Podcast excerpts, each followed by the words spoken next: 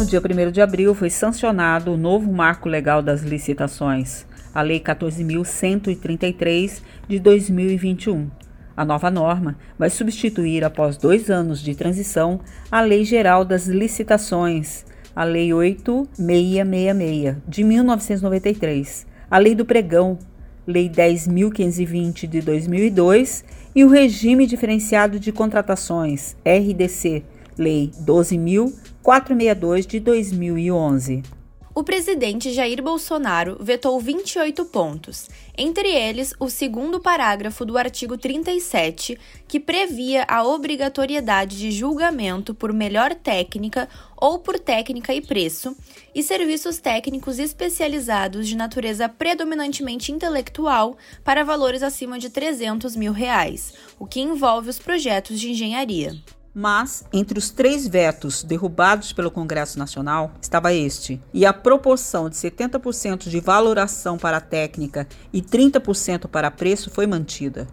Por outro lado, isso não significa que a mudança não afetará as profissões do sistema Confea-CREA Mútua. Para entender mais sobre o que muda com a nova lei das licitações, conversamos com o ex-presidente da Sociedade de Engenharia do Rio Grande do Sul, engenheiro Luiz Roberto Andrade Ponte, ex-deputado federal e que foi autor do projeto que originou a Lei das Licitações, a 8.666 de 1993. Conversamos também com o engenheiro Silon Fernandes Rosa Neto, presidente do Fórum de Infraestrutura das Entidades de Engenharia e vice-presidente do CICEPOT. E com o presidente da COINFRA, Comissão de Infraestrutura da CEBIC, a Câmara Brasileira da Indústria de Construção, Carlos Eduardo Lima Jorge. Eu sou Jô Santucci. Eu sou Giovana Parisi. E este é o sétimo episódio do Conselho em Podcast o podcast do CREA Rio Grande do Sul.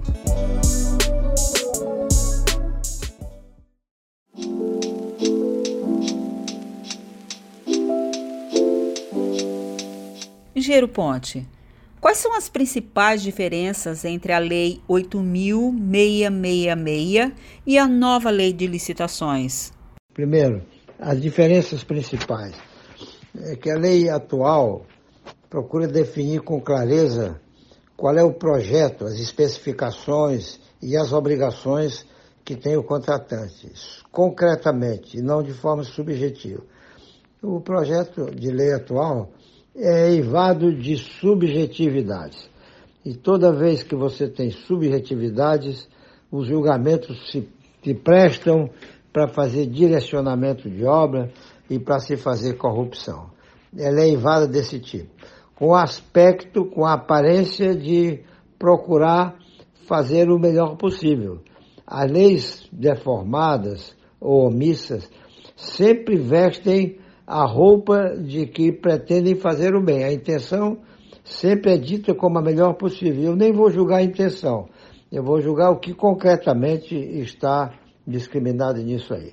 É uma lei extremamente subjetiva, vai ensejar uma confusão de interpretações enorme, portanto, uma insegurança jurídica total, para dizer o mínimo. Esse é o ponto principal de deformação. E terceiro, que ela passa as responsabilidades que normalmente são do, do contratante, por exemplo, liberação de jazida, por exemplo, é, os, os, as licenças ambientais, que são de muito difícil resolução por conta do contratado, passa a responsabilidade para o contratado, em vez de ser do contratante. E isso ensejará, evidentemente, um prejuízo imenso para quem está fazendo a obra e, sobretudo, insegurança total. Para o engenheiro Silão Rosa, as mudanças na lei são consequências da repercussão da Lava Jato no país. Além disso, ele faz algumas críticas a essas reformas. As principais diferenças entre a Lei 866 e a nova Lei de Licitações é que a nova lei ela é uma lei criada em cima da Lava Jato, então ela foi criada a partir do princípio que o setor de engenharia é um setor criminalizado. Então ela está ela tá vinculada ao aspecto punitivo e aos aspectos eh, de não qualificação e sim de menor preço.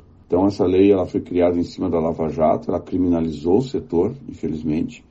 Então ela está voltada muito mais ao aspecto punitivo e é o aspecto de, de restrição de atuação e não de ampliação e melhoria de contratação. Ela consolidou o Instituto do Pregão como forma de contratação de obras, o que é um absurdo. Então, nós teremos sempre o menor preço, independentemente da, da qualificação do licitante. Outra coisa muito ruim na lei é que na Lei 8666 a gente tinha o vencimento do, da medição aos 30 dias, ou seja, o contratante era obrigado a medir e te pagar dentro do mês seguinte, agora não, agora é 30 dias do vencimento da fatura. Então, ou seja, se o órgão que te contratou, ele, ele ficar enrolando na medição e tu conseguir faturar três meses depois do serviço que tu prestasse, o teu vencimento ainda está válido 30 dias depois da fatura que tu emitisse. O engenheiro Ponte também considera críticos alguns pontos da nova lei. As críticas estão um pouco ditas na, na mensagem anterior, mas há várias outras. Você tem, por exemplo, as concorrências poder ser feitas através de pregão eletrônico, o que é proibido na lei atual. Pregão só é possível para bens que você tenha. Aqui você vai fazer obras de engenharia com pregão, que é um suicídio total, é uma jogatina de carta. Você vai, na hora do coisa, sem entregar uma proposta, sem examinar com detalhes, você começa a discutir olhando um leilão, como se o preço quanto menor, melhor. O preço tem que ser pesado, contado e medido para poder abandonar as propostas de preços inexequíveis, como a atual lei prevê. A segunda, você permite, por exemplo, que se faça negociação com o proponente. Isso é uma porta aberta para a corrupção. O terceiro é você estabelecer uma tal de matriz de risco, que é esse mecanismo que você passa as responsabilidades para o proponente. E depois, mediante uma indenização que você estabelece previamente. Você ganha mais 2% no preço do contrato, mas você fica responsável por tudo que tiver de imprevisto. O resultado é que o camarada não vai, dependendo do fiscal, não vai conseguir sequer é, concluir a obra. Nós temos, por exemplo, o prazo para pagamento das faturas. Você não estabelece a obrigação de se emitir fatura depois de, de feito o serviço. A lei atual diz assim: o serviço feito no mês tem que ser pago até 30 dias de, da conclusão deste mês. Você tem 30 dias para pagar, independentemente se você emite a fatura ou não. Mas na nova lei diz o seguinte: o prazo para pagamento é de tanto, não diz o prazo, a necessidade, só diz que ele pode rescindir o contrato depois de 45 dias e diz que isso é a contar da emissão da fatura. Ora, a fatura só sai com autorização do órgão. Então você termina o mês de produção e, e o órgão de, não autoriza a emitir a fatura, tanto tempo quanto queira. Ou seja, é a mesma coisa que ficou sem prazo para pagamento. Isso é uma, uma total, tá certo? A lei atual é clara, você terminou de fazer o serviço no mês de março, tem que ser pago até 30 de abril, se não pagar você começa a incorrer em multa e, e multa e juros e correção monetária, e se para levar 90 dias de atraso, você tem o direito de rescindir o contrato. Essa outra diz que é 45 dias que você tem direito de rescindir o contrato a partir da emissão da nota fiscal, que só é autorizada pelo órgão quando ele quiser. Ele não tem obrigação de respeitar prazo nenhum pela lei. Para não falar que eles permitem também o RDC, que é a contratação sem projeto. Fazer uma licitação que o camarada dá um preço certo só com um anteprojeto é uma aberração total. Porque como é que você vai orçar uma obra sem o projeto, com o orçamento, com a definição dos quantitativos, com a análise da obra?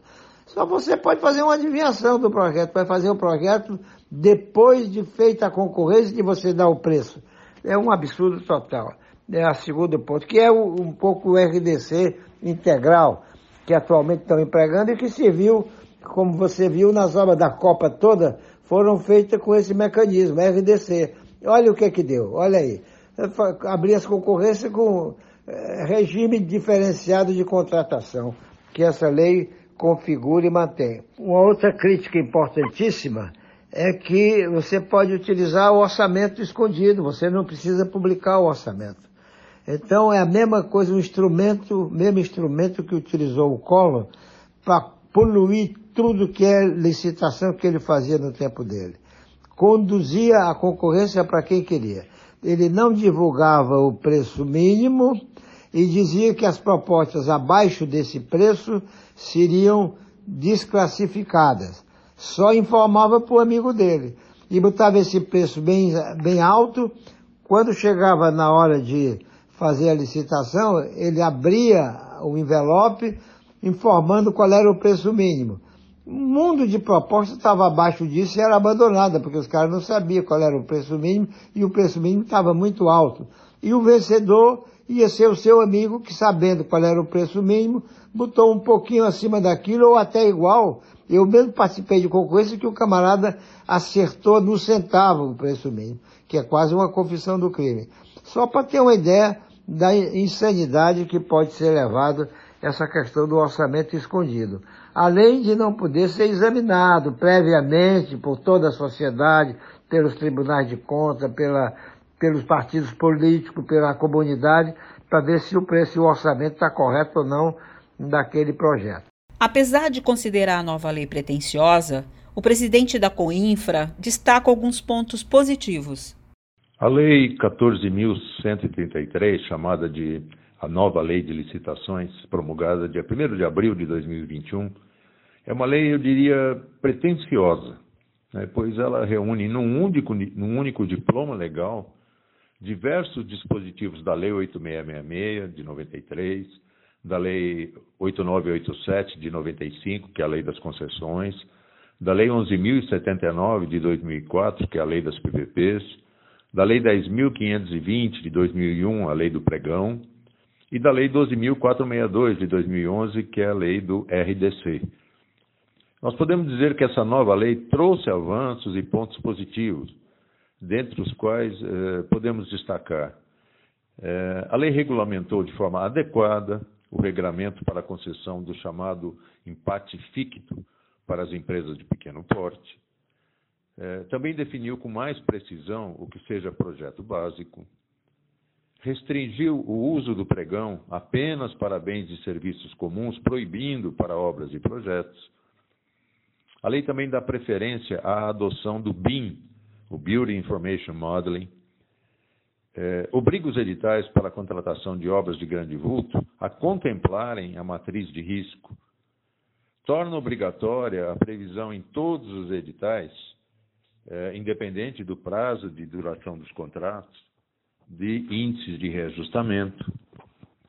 Reserva o julgamento das licitações de projetos apenas por melhor técnica ou técnica e preço. Estabeleceu limites mais coerentes para a definição dos limites de execuibilidade dos preços propostos nas licitações. Mas, apesar desses pontos considerados positivos, a nova lei perdeu a oportunidade de superar problemas crônicos existentes nas licitações de obras públicas, e isso impactou negativamente na percepção das construtoras mas ele também vê problemas na forma como a lei foi aprovada. Esse impacto negativo, que tem gerado críticas do setor à nova lei, é, eu poderia resumir nos seguintes pontos. A lei manteve o rito complexo das licitações sem desburocratizar os procedimentos. Também manteve a cultura distorcida de que contratar bem é contratar o mais barato. E foi vetado o dispositivo que obrigava o depósito em conta vinculada dos recursos necessários a cada fase da obra. Uma medida prevista inicialmente na lei que seguramente iria eh, reduzir muito a questão dos atrasos de pagamento. O engenheiro Ponte ainda destacou outro mecanismo que considera problemático: o desempate. Outro mecanismo esdrúxulo é que a lei prevê que o preço não pode ser inferior a 75% tem que ser desclassificada. E, embora não, não publique o orçamento, ela diz que o orçamento tem que ser feito à base dos preços do SINAP, que é uma tabela oficial de governo. Se não tiver itens diferentes dessa tabela, as pessoas podem até mais ou menos intuírem qual, é, qual seria o preço mínimo da obra. Se bem que quando há preços um pouco diferentes, essa, essa determinação desse preço mínimo é impossível, porque ele não é publicado e não tinha como apurar previamente. Muito bem. Aí o dispositivo absurdo, o que, que é? O desempate. Quando empata em 75%, duas ou três propostas, vem um critério subjetivo de, de, de desempate. Tudo em nome do bem. É a proposta da empresa mais qualificada, a proposta mais não sei o quê. Na, na nossa legislação, na legislação atual, no caso de empate, o desempate era por sorteio, porque as empresas já foram pré-qualificadas anteriormente. Todas as empresas que apresentaram propostas que foram aceitas eram, foram consideradas habilitadas e com condição de fazer a obra, demonstrando a sua capacidade. Não tinha por que separar de uma para outra, porque as obras serão feitas, seja qual for a empresa, as obras serão feitas rigorosamente cumprindo a, a especificação. E, portanto, a obra final tem que ser igual. O engenheiro Silão Rosa concordou com as críticas feitas por Ponte e fez um resumo das principais alterações. Né, porque as principais alterações, então, for, foi a, a questão da criminaliza, criminalização do setor, ou seja, considerar o setor como setor criminalizado em função da, do que aconteceu na Lava Jato, que foi uma minoria de empresas consolidou o Instituto Pregão como uma forma de contratação de obras de serviço de engenharia que eu considero uma coisa espúria. É, essa questão do vencimento dos pagamentos 30 dias depois da fatura também é uma mudança muito ruim. A inversão de fases é péssima, porque nenhum agente público vai ter a, assim, a, a força de inabilitar um licitante que tenha menor preço, porque depois ele vai ser cobrado pelo tribunal, então ele vai dar um jeito de habilitar deixem aberta a questão da qualificação, que era uma cláusula pétrea da 8666. Eu entendo que a questão das seguradoras é uma questão que vai dar muito pano para manga também, vai deixar uh, muito mercado para os advogados e pouco mercado para as empresas. Então, nós vamos continuar desqualificando a engenharia no Brasil e dando margem para o, o Poder Judiciário continuar atuando através de advogados, etc., dentro disso, com muito mais pertinência do que as nossas empresas. Quais são as principais sugestões para a melhoria desta lei que entrou em vigor? Eu entendo que as melhorias da nova lei elas tinham que estar vinculadas principalmente ao aspecto de exigência de qualificação, porque eles estão priorizando a questão da inversão de fases. Então, quando inverte a fase, nenhum agente público, quando alguém apresenta o menor preço, ele vai desqualificar aquele agente. Eles vão fazer o impossível para validar aquela proposta. Então isso aí é um aspecto muito ruim da lei também. Ela deixa em aberto a, a questão do, da qualificação. Então eu entendo que o, o CREA, como é que ele pode atuar na fiscalização? Ele pode atuar exigindo a qualificação do licitante para aquele tipo de serviço que está sendo licitado. E isso hoje não acontece. Então, todo, todo aquele esforço que as nossas empresas fazem para além de honrar os seus contratos, buscarem junto ao sistema CREA-CONFIA, dentro das regras da, que existiam na 8666, os seus atestados com vistos, etc., isso está perdendo todo o valor, porque na verdade hoje só vale o pregão e o menor preço. Que medidas podem ser feitas para que os órgãos públicos aprimorem seus editais? As melhores medidas que pode se fazer. São as duas melhorias que eu entendo que a lei tem, na verdade não é melhoria, ela mantém alguns requisitos da 8666, que é a limitação da contratação das EPPs dentro daqueles limites uh, que existem no, na legislação para elas, porque hoje, da forma como estava, tinha a EPP contratando obras de centenas de milhões de reais, sem ter nenhuma capacidade de execução mantém a questão da, da técnica e preço para serviço de consultoria, que é muito importante, que já existia na 8666 e foi derrubado então o veto do, do presidente nesse requisito. Mas eu entendo que para obras de engenharia deveria haver um requisito de pré-qualificação a partir de, de atestados, e esses atestados então qualificariam as empresas para então entrar talvez numa, numa questão de menor preço, entre empresas de mesmo porte e de, de mesma capacidade. A primeira medida necessária, e talvez a mais importante, para a administração pública, é, sem dúvida, é o cumprimento daquilo que dispõe a lei, bloqueando o aventureirismo, contratando com projetos bem elaborados, não aceitando propostas com preços inexequíveis, pagando rigorosamente em dia e respeitando a ordem cronológica dos vencimentos. Só essas medidas já garantirão um salto de qualidade e de confiança nas licitações públicas.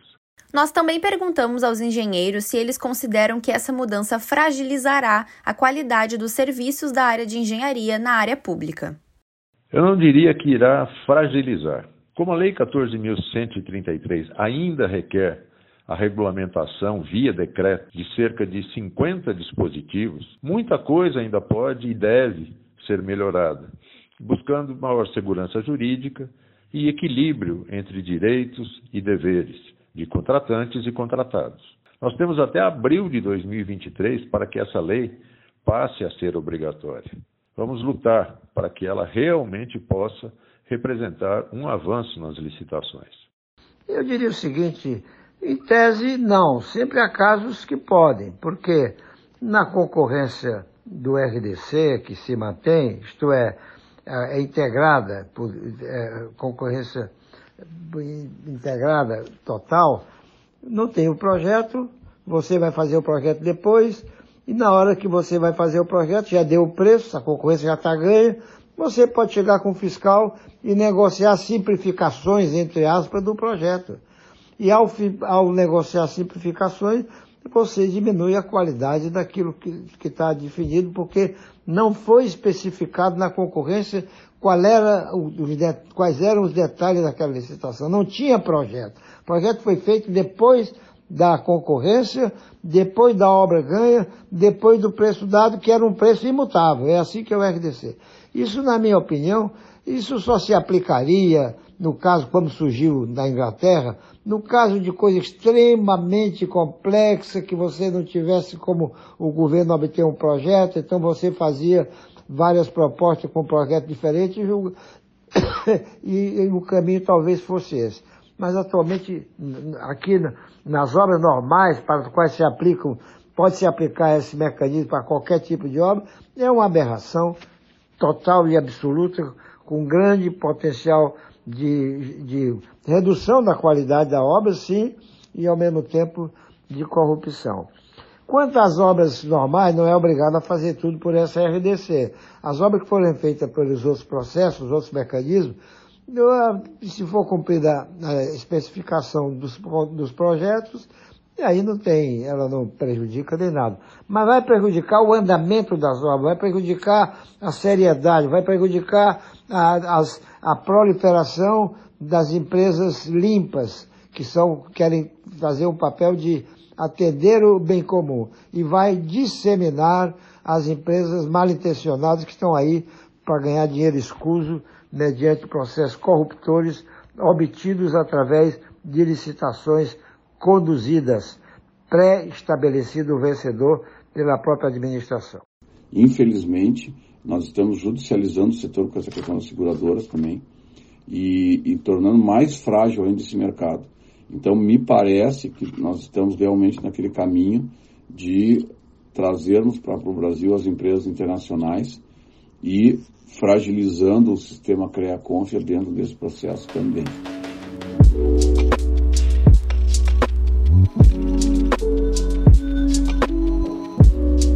Termina aqui o sétimo episódio do Conselho em Podcast, uma iniciativa da Gerência de Comunicação e Marketing do CRERS, gestão 2021-2023. Se gostou, compartilhe com seus colegas. Não deixe de acompanhar o CRERS nas redes sociais. Aguarde o nosso próximo podcast.